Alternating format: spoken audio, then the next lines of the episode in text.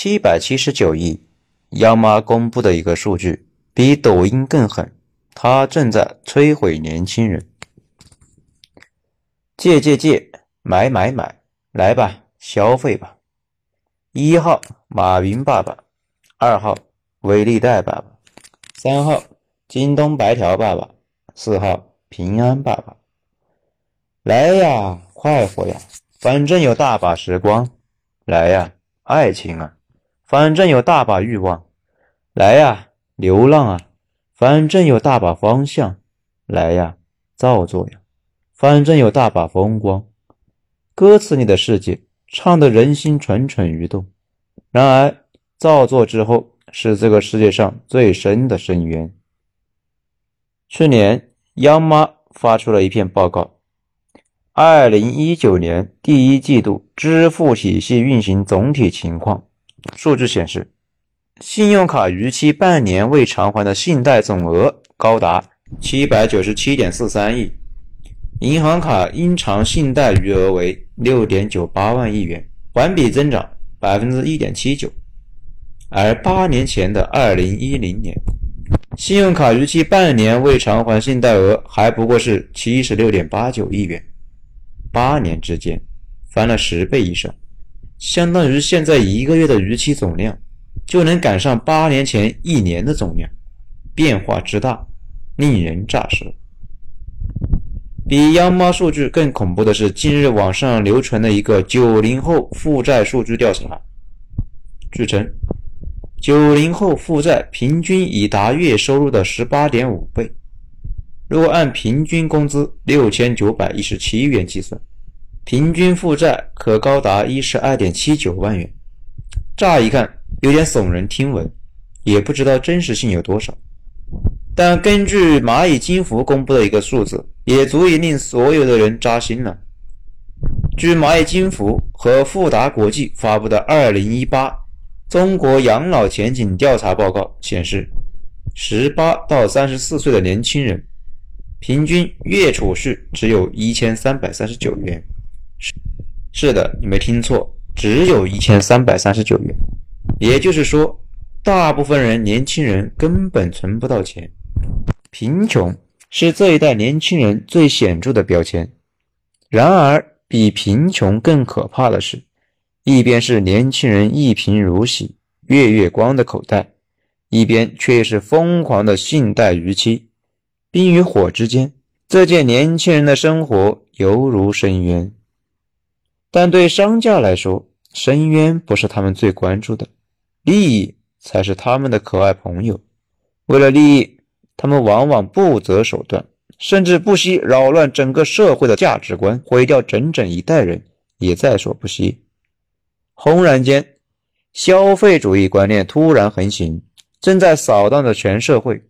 且不说那一句杀人诛心的“你舍不得买那些漂亮、好看且具有品质感的东西，是因为潜意识认为自己配不上他们”，暗示你不无脑买，你就是低级，就是 low。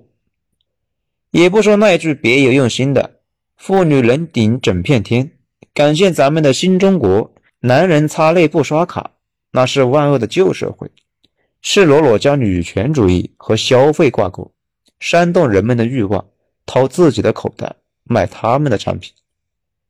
更不用说那一句莫名其妙的“没有一个姑娘会因为买买买变穷，尤其是漂亮的姑娘”，仿佛那些被债务缠身的人们。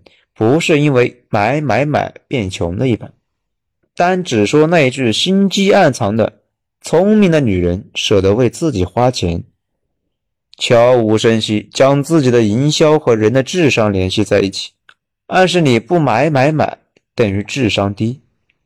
更何况那一句明目张胆的心情三分靠打拼，七分靠小品。心情不好那就买吧，有没有用无所谓。反正商家有的赚，管你死活呢。还有那些毫无逻辑的娶老婆一定要娶会花钱的那种，不给你买 YSL 的男孩不会说爱你。至于花呗、借呗、白条这些居心叵测的命名，就更是为传达轻佻、肤浅、随心所欲、不负责任的价值观，不遗余力了。他们在疯狂地暗示人们无脑消费，甚至将消费与身份、阶级、品味、智商、爱情、亲情通通联系在一起，仿佛不消费、不花钱，你就十恶不赦、伤天害理；消费、使劲花钱，哪怕是借贷，哪怕是裸贷，哪怕是赔上一生，你都是光明正大、前途无量的。这哪里是有毒、毁三观？这分明是用心险恶，为了掏空你的口袋，他们不仅仅不要脸皮，连智商都不要了。尤其是某金服的一条广告，年轻就是花呗，更是让人无语。视频里，三个年轻人，一个买了心爱的高档汽车，一个四处旅游，一个借钱创业了，个个光鲜亮丽。最后一句广告词收尾是：“活成我想要的样子。”仿佛几千元、一万元的借贷就能让你买一辆高档汽车，就能让你在全国各处浪，就能让你创业成功一般。这实在是莫名其妙。这些广告他们自己信吗？他们可能都觉得想吐。作为互联网大数据巨头，他们完全知道花呗、白条的钱都去哪了，但他们依然在赤裸裸的洗脑，宣扬消费主义。莫名其妙的和创业、旅游、人生挂钩，掏空你的口袋，做自己的生意。可怕的是，这一个个剧毒的广告已经成了很多年轻人的价值观，为他们创造了一个个美好的虚幻、虚无缥缈的空中阁楼。但当幻象破灭时，是近八百亿的信用卡逾期，就是几百万、几千万的年轻人被掏空的口袋。使深陷消费债务深渊无法自拔，走向轻生的无数生命。据阿里发布了二零一七年年轻人的消费生活报告，数据显示，中国近一点七亿九零后中，开通花呗的人数超过了四千五百万。如果没有信用分限制，可能会更多。在购买手机时，百分之七十六的年轻用户会选择分期付款。也就是说，每十个购买手机的年轻人，有将近八个都选择了分期付款、超前消费。对于年轻人来说，这是一个难以归还的债务；但对商家来说，这不过是一组财务数据。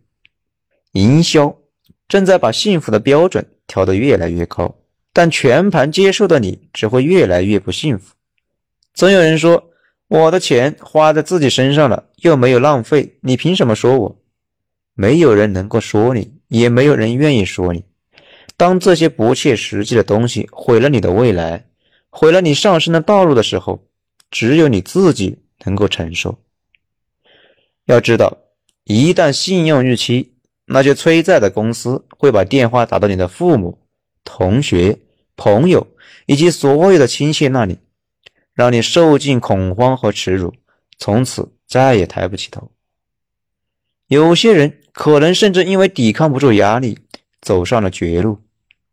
去年，武汉理工大学的一名研究生突然自杀身亡，轰动全国。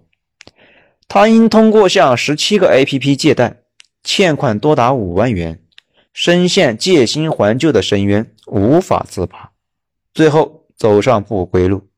枉费了父母、国家、学校二十年辛辛苦苦的栽培，留给这个世界一地鸡毛，留给父母半生哀痛。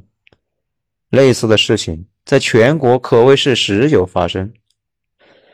就像一位深陷消费贷的年轻人说：“最初我只想买一部刚上市的 iPhone，月还六百，完全可以负担得起。后来想买的越来越多，于是只好开通了信用卡。”花呗、借呗、各种网贷，拆了东墙补西墙，分期不行就套现。很快，我的工资就跟每月的还款额持平了。我不敢考研，不敢辞职，只能一步一步向前，用房租和吃饭以外的每一分钱来偿还透支的每一个明天。一时的享受和侥幸固然是销魂蚀骨般的舒爽但潘多拉魔盒一旦打开就如洪水出笼般的狂飙难以抑制。寅吃卯粮透支信用的代价就是让未来没有未来。